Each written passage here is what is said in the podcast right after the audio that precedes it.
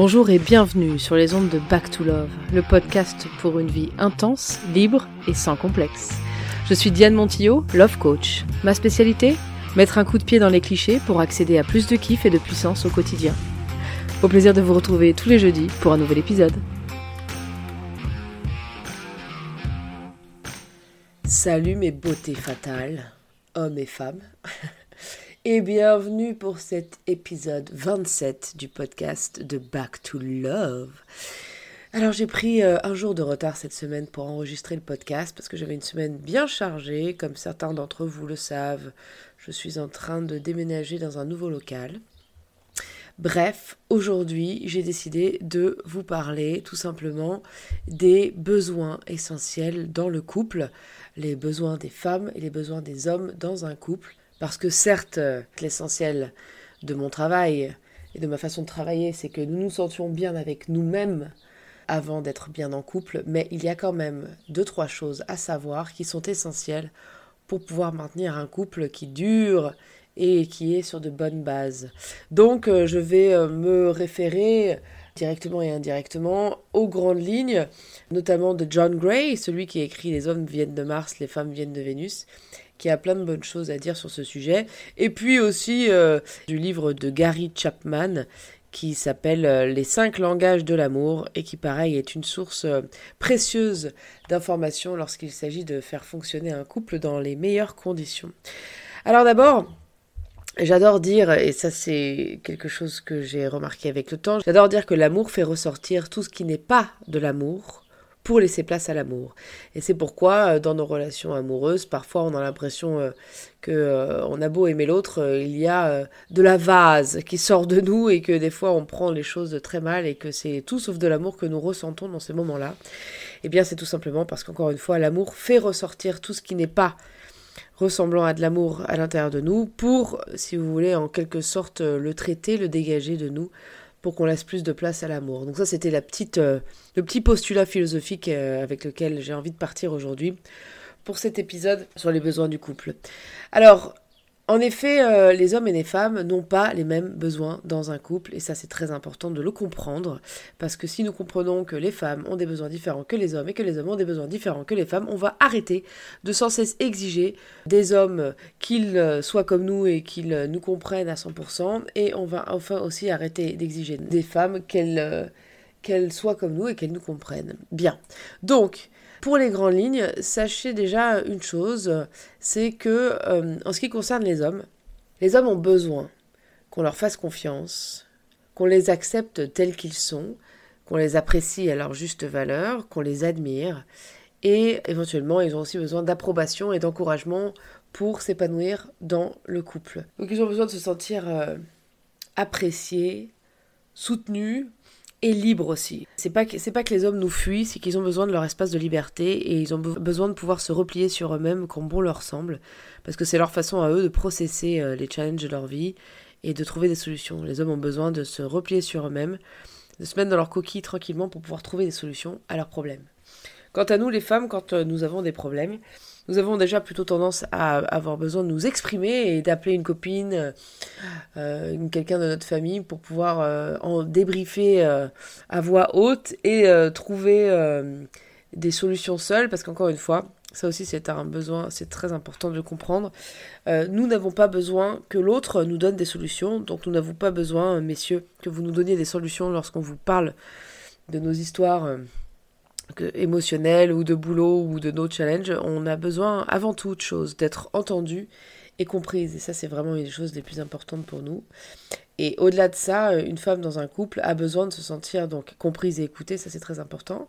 Euh, je sais qu'Hervé a un super réflexe à chaque fois que j'ai des choses à lui raconter ou que j'ai besoin de vider mon sac, c'est qu'il a une super écoute et qu'il a tendance euh, très naturellement à dire mm-hmm, je comprends. Ah oui, ah bon? Et qu'est-ce qui s'est passé? Oh là là, oui, je comprends. il le fait très bien.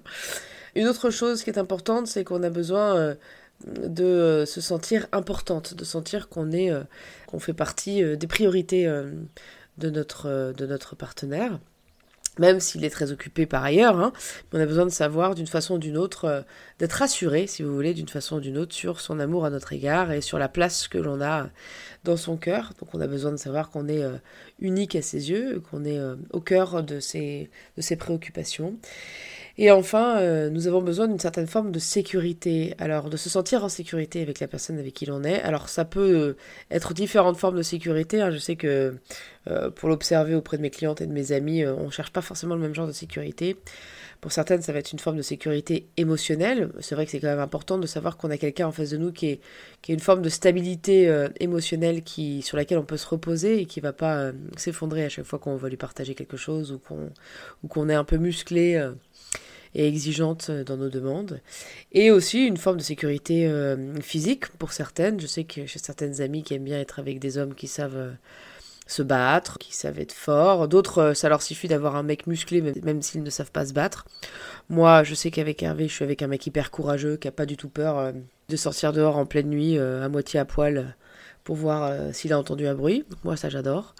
Euh, voilà, donc on a chacune des, façons différentes de le remplir, mais on a toutes plus ou moins besoin, encore une fois, voilà, de stabilité, de sécurité euh, émotionnelle, euh, physique ou psychologique. On a besoin de se sentir importante et unique, et on a besoin aussi de se sentir comprise et, entendue. Donc ça, c'est nos trois besoins à nous. Et je vous récapitule et je vous rappelle les besoins d'un homme dans, dans, le couple. C'est de se sentir en quelque sorte apprécié, admiré, de se sentir aussi euh, soutenu dans ses entreprises, dans ce qu'il veut faire, dans ses, voilà, dans ses envies. Et aussi euh, de se sentir libre, libre de pouvoir euh, s'échapper quand il en a besoin, libre de pouvoir être lui-même pleinement et de partager avec nous ce qu'il a envie de partager. Voilà. Donc ça, c'est vraiment une base hyper importante. On l'oublie souvent, en fait. Et on oublie souvent que ce sont quand même deux fonctionnements différents. Et euh, j'ajoute à cela, du coup, ce dont je vous parlais au début de cet épisode, les cinq langages de l'amour de Gary Chapman, qui est quand même un livre euh, hyper connu et reconnu un peu partout. Euh, dans plusieurs sphères d'ailleurs. C'est un livre qui est notamment vachement utilisé dans la préparation au mariage, au sein de l'Église catholique, mais qui n'a rien à voir d'ailleurs, euh, qui ne prône pas du tout une forme de religion ou une autre. Hein. Gary Chapman euh, ne l'a pas écrit en ce sens, sauf que c'est un livre qui est tellement pertinent qu'en effet il est utilisé euh, dans cette préparation au mariage. Et en fait, Gary Chapman explique qu'il y a cinq façons d'exprimer notre amour et de le recevoir, et qu'on a tous plus ou moins ces cinq langages de l'amour, mais qu'il y en a, on va dire, en tout cas un ou deux qui sont particulièrement importants pour nous et qu'il faut connaître pour pouvoir euh, déjà comprendre comment on fonctionne soi-même et aussi donner le mode d'emploi à la personne avec qui l'on vit. Et ces cinq langages de l'amour, le premier langage de l'amour, c'est rendre service. Il y a des personnes pour qui c'est important euh, qu'on leur rende service, c'est comme ça qu'ils se sentent aimés. Et il y a aussi des personnes, bien sûr, dans la même veine, qui, comme eux-mêmes euh, se sentent aimés lorsqu'on leur rend service, ont tendance à rendre service pour exprimer leur amour à l'autre. Sauf que si l'autre n'a pas le même, langage de l'amour euh, principal, il pourrait en avoir, euh, pardonnez-moi l'expression, rien à foutre, qu'on lui rende des services. En revanche, il pourrait par exemple avoir besoin, deuxième langage de l'amour, de paroles valorisantes, de paroles encourageantes. Euh, Tiens, comme tu es beau aujourd'hui, mon amour, ou alors j'adore être avec toi. Des paroles valorisantes qui valorisent la personne qui les reçoit. Ça, c'est très important aussi.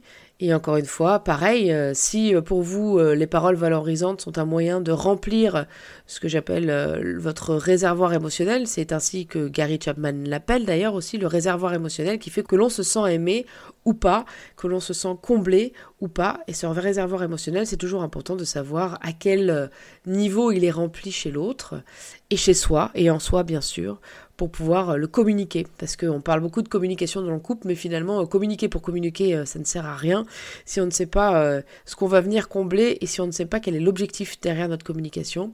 On n'est pas obligé de parler à bâton rompu à longueur de journée, on n'est pas obligé d'être particulièrement loquace pour avoir une bonne communication dans le couple. Il suffit de comprendre quels sont les besoins émotionnels de l'autre, comment remplir son réservoir émotionnel afin d'avoir un couple qui fonctionne bien. D'ailleurs, pour la petite histoire, on s'est rendu compte avec Hervé que, en ce qui me concerne, la parole valorisante est très importante pour moi. Donc, s'il y a un jour qui passe où il me fait pas un petit compliment michou, euh, du style euh, Ouh, comme tu es jolie, ma chérie, hum, tu sens bon, hum, quelle femme formidable tu fais, qui ne rate pas à chaque fois euh, de me faire mon petit effet giggles complètement débile.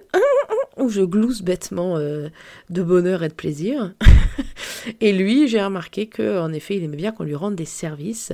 Donc euh, je fais attention à lui faire à manger de temps en temps, euh, à être à son service, à lui proposer de l'aide et à lui être utile lorsqu'il en a besoin. Ce qui a priori à la base pour moi pas du tout un langage de l'amour dans mon système. Donc voilà un bon exemple. Donc, jusqu'à maintenant, je vous ai parlé de deux de ces euh, langages de l'amour qui sont euh, du coup euh, rendre service et les paroles valorisantes.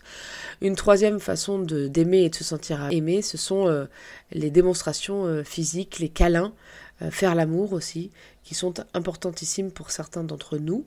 Donc euh, certains ont besoin de, gestes tendres, pas forcément de faire l'amour, mais d'avoir au moins des gestes tendres par jour, euh, une main passée dans le bas du dos, un bisou euh, au creux de la nuque, ce genre de gestes qui peuvent être très importants. Et d'autres aussi ont besoin de, de faire l'amour régulièrement pour se sentir aimé et démontrer leur amour.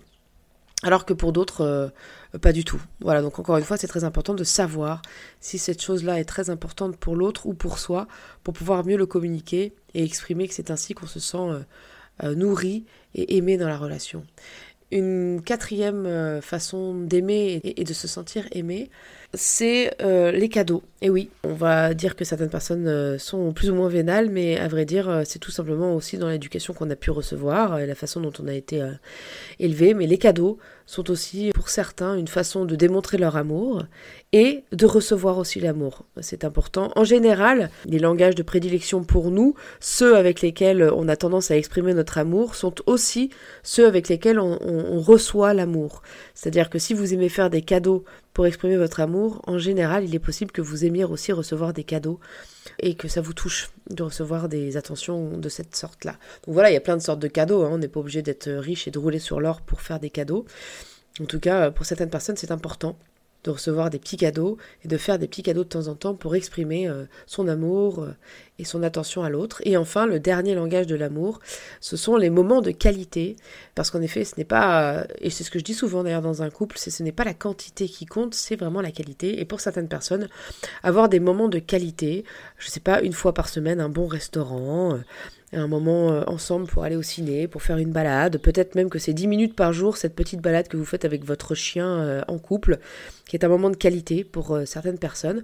En tout cas, c'est pour certaines personnes des moments privilégiés et c'est pour ça que certaines personnes ont tendance à déployer et, et faire en sorte de dégager des moments dans leur agenda pour être pleinement avec l'autre et ils se sentent souvent mal aimés ou rejeté quand l'autre n'en fait pas autant parce que probablement que l'autre a un autre langage de l'amour et que pour lui les moments de qualité euh, ne sont pas aussi importants que pour la personne concernée. Vous voyez à quel point en fait souvent un couple peut euh, s'engueuler, euh, un couple peut se, se détériorer pour des petits détails comme cela qui sont pourtant importantissimes parce que le quotidien, en tout cas à mes yeux, porte en lui euh, bah, tous les grains de sable qui, qui, qui, font, euh, qui font la plage que représente euh, un couple sur les années. Oula, dites donc, je suis particulièrement poète aujourd'hui, vous remarquerez. Hein donc c'est important de comprendre que toutes ces petites choses sont essentielles, sont primordiales, et que l'amour L'amour ne suffit pas dans un couple. Je le dis aussi souvent parce qu'on a beau s'aimer, des fois, eh bien, nous ne regardons pas dans la même direction et nous ne voulons pas les mêmes choses. Donc ça, c'est important dès le départ, dès le début d'une relation, de pouvoir être suffisamment clair sur ce que l'on veut, sur le projet amoureux que l'on désire, pas forcément dans le détail, mais au moins dans les grandes lignes, pour être sûr qu'on veut aller dans la même direction, parce que sinon on est sûr de se prendre un mur à un moment donné ou un autre. Et une fois qu'on a compris qu'on allait plus ou moins dans la même direction et qu'on avait envie des mêmes choses euh, dans l'existence, c'est important de, de comprendre qu'il y a certaines règles, comme je vous le disais, donc des besoins différents pour chacun, pour les hommes et pour les femmes. Et puis également, bien sûr, euh, des langages de l'amour euh, qui s'expriment de façon différente. Alors évidemment, je pense qu'il y a même encore plus de langages de l'amour que ceux que les cinq dont je vous ai parlé, mais c'est vrai que les cinq dont je vous ai parlé sont dans nos sociétés occidentales du moins euh, couramment euh, utilisés et usités, et c'est souvent la façon euh, dont nous avons nous-mêmes été élevés, que nous avons pu observer, et donc c'est important de les connaître, ne serait-ce que pour mieux les intégrer profondément et les rendre parfaitement normaux au quotidien. Et vous allez voir à quel point ces petits détails-là, le comprendre profondément, ça peut changer vraiment la dynamique de votre couple. Par ailleurs, comprendre aussi que si euh, vous êtes aujourd'hui euh, dans une forme euh, de critique constante, de dépréciation, de besoin de contrôle avec votre conjoint, je parle surtout à vous, mesdames, parce que c'est plutôt féminin d'être dans la critique constante, le contrôle une forme de fatalisme, de défaitisme quand ça concerne leur couple. Eh bien, c'est qu'il y a peut-être des choses en vous, dans votre regard déjà, à, aller euh, nettoyer, à aller euh, apprécier, à aller neutraliser pour pouvoir mieux apprécier la personne avec qui vous êtes euh, aujourd'hui. Parce qu'encore une fois, il y a une phrase qui décrit très bien ça d'ailleurs, que je vais essayer de retrouver pour vous. C'était Jean Dion, je ne sais pas du tout qui est cet homme-là. Attendez, je vais regarder quand même. Jean Dion est un chroniqueur sportif québécois qui apparemment a, une pléthore de citations auquel euh, le public aime bien faire référence. Et euh, il dit cette chose qui est, euh, qui est assez vraie, il me semble. Le drame réel et insoutenable, dit-il, est que la femme épouse l'homme en espérant qu'il va changer, et il ne change pas, alors que l'homme épouse la femme en espérant qu'elle ne changera pas, et elle change. Et c'est tellement bien résumé, je trouve, sur les déconvenus que l'on ressent souvent en, amour. Donc, mesdames, si vous êtes en couple avec un homme et que vous lui trouvez plein de défauts, eh bien, soit vous travaillez sur vous et vous changez votre regard sur lui et vous commencez à l'apprécier tel qu'il est, et là votre couple va aller mieux, soit vous partez. Ouais, j'avoue, c'est radical, mais en même temps, euh, ça dépend de vos préférences. Si vous préférez continuer à vous engueuler et être malheureuse et insatisfaite en amour, surtout continuez comme ça. Si vous en avez marre de souffrir en amour, alors prenez une décision. Soit vous travaillez sur vous pour commencer à changer de regard sur votre mec, soit vous partez. Et comme ça, euh, sérénité retrouvée. Youpi donc, euh, comme je vous le disais pour les femmes, il faut sortir du fantasme que votre mec changera pour vous. Arrêtez de vouloir ça pour se sentir bien épanoui. Et pour les hommes, c'est finalement sortir du fantasme que votre vie euh, sera exactement la même quand vous serez euh, à deux, que vous êtes en couple. Euh, parce qu'en effet, il y aura des changements, il y aura des adaptations. Et donc voilà, parce que je viens d'en parler avec Hervé pour lui demander justement son avis sur la question. Je lui dis, mais qu'est-ce que je donne comme conseil aux hommes selon toi pour qu'ils vivent mieux le fait que leur femme change? Voilà, il vient de me confirmer que c'est arrêter de croire qu'il n'en aura pas. Donc euh, faites la paix avec les changements, euh, messieurs, avec le fait que vous allez probablement évoluer, euh, vous adapter avec une femme. Et vous, mesdames, faites la paix avec le fait que c'est pas votre rôle de changer votre mec et que plus vous l'acceptez tel qu'il est, et plus il aura envie de vous rejoindre et justement, peut-être, s'il le veut bien, d'effectuer certains changements pour continuer à être avec vous et à être heureux avec vous. Voilà mes amours, euh, ça me semble être un petit récap euh, de, des erreurs que nous avons tendance à faire euh, dans notre relation amoureuse et puis des, simplement des grandes règles et des choses à savoir qui sont essentielles pour pouvoir entretenir un couple harmonieux et, quand on comprend ces règles-là de base, on peut en effet établir une communication beaucoup plus fluide parce que quand on comprend mieux déjà comment fonctionne l'autre et qu'on ne cherche pas absolument à calquer sur lui ou sur elle notre propre vision des choses, eh bien ça crée déjà euh, une ouverture euh, de communication qui euh, du coup va évidemment euh, générer plus d'harmonie, plus d'amour, plus de soutien dans notre couple euh, et plus évidemment d'épanouissement et de bonheur. Alors évidemment je n'ai ici parlé que du couple hétéro, mais ça vaut aussi pour les couples homo parce qu'ils se reconnaîtront très facilement dans un cas ou dans l'autre. En général il y a toujours un équilibre qui se crée avec ces deux polarités. Voilà mes beautés fatales, je vous embrasse bien fort, je vous souhaite une excellente fin de semaine, un très joli week-end et au plaisir de vous retrouver la semaine prochaine pour plein d'autres aventures d'amour, de quotidien et de tout ce qui euh, nous concerne tous de près ou de loin les uns et les autres. Je vous aime. Bye. Si ce podcast vous a plu et que vous voulez en savoir plus, n'hésitez pas à me rejoindre au sein d'une communauté de femmes dynamiques et inspirantes qui sont prêtes à reprendre leur puissance pour créer la vie amoureuse et professionnelle de leurs rêves. Pour cela, retrouvez-moi sur mon site internet www.diamonjoie.fr ou sur les réseaux sociaux tels qu'ils sont indiqués dans le résumé de ce podcast. À jeudi prochain pour un nouvel épisode.